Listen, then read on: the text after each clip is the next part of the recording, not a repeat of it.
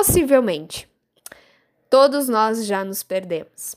Perdemos alguém de vista, entramos num shopping e a gente não lembra mais onde deixou o carro, ou possivelmente se você dirige, você provavelmente já entrou numa rua e não era aquela.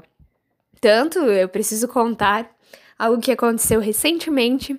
Eu estava vindo de Joinville dirigindo, e ao invés de entrar na cidade de Garuva, na saída 7, eu continuei como se eu fosse para Curitiba.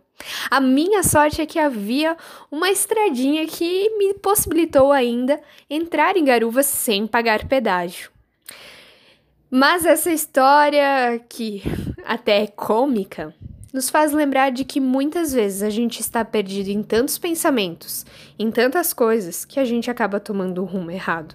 E assim também é na nossa vida de fé, no nosso relacionar-se com Deus.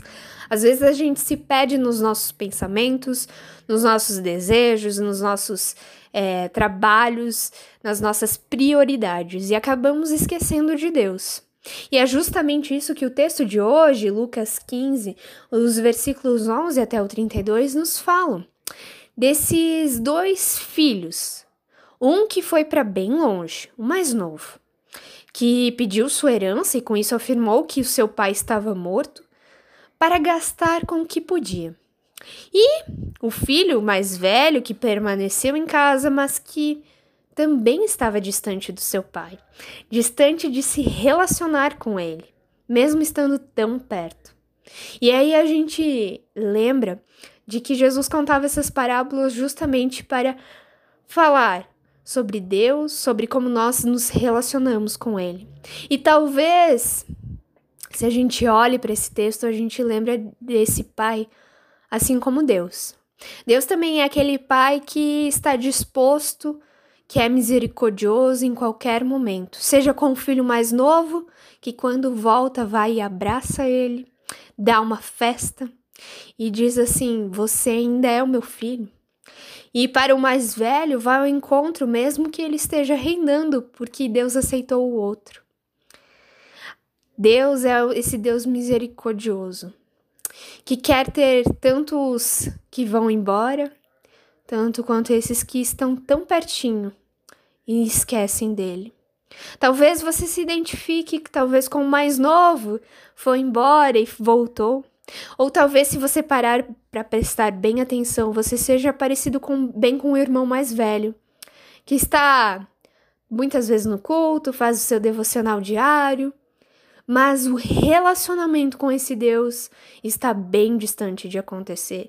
E é fácil a gente viver muitas vezes assim, tanto quanto o irmão mais novo quanto o irmão mais velho. Nós muitas vezes vivemos a partir daquilo que temos, vivemos a partir até das nossas próprias leis que colocamos. Ah, um cristão é eticamente moral. Ele faz tudo certinho. Mas não adianta nada vivermos todos certinhos se a gente não vive um relacionamento sério com Deus, porque se torna obras e obras vazias. Mas quando estamos nos relacionando com Deus, estamos perto dele, essas obras elas não se tornam vazias, elas são valiosas, porque através delas nós glorificamos o nome de Deus. Deus é esse Pai amoroso que está disposto a perdoar todos, está disposto a ensinar a todos, a olhar para o caminho certo. A pergunta que fica é que se a gente está disposto a fazer o retorno, a entrar na estrada certa, a seguir o caminho certo, a realmente se prostrar diante desse Deus, dizer assim: Pai, pequei contra ti, somente ti, e me perdoa. Não sou digno do seu amor, mas me perdoa e deixa eu estar contigo. E acredite, Deus não vai te deixar sozinho nessa. Ele te perdoa e quer que realmente nós nos relacionemos com Ele. Ele quer nos ter bem pertinho, com o coração ligado com o dele, com a nossa mente ligado com a sua vontade. Que você possa ser abençoado com essas palavras de sabedoria e dar a meia volta onde você precisa retornar à avenida certa e fazer uma avaliação do que você tem feito.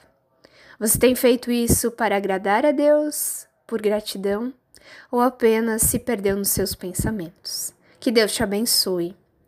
E te convido também para o culto de hoje à noite, para a gente falar mais um pouquinho sobre o antídoto do pecado.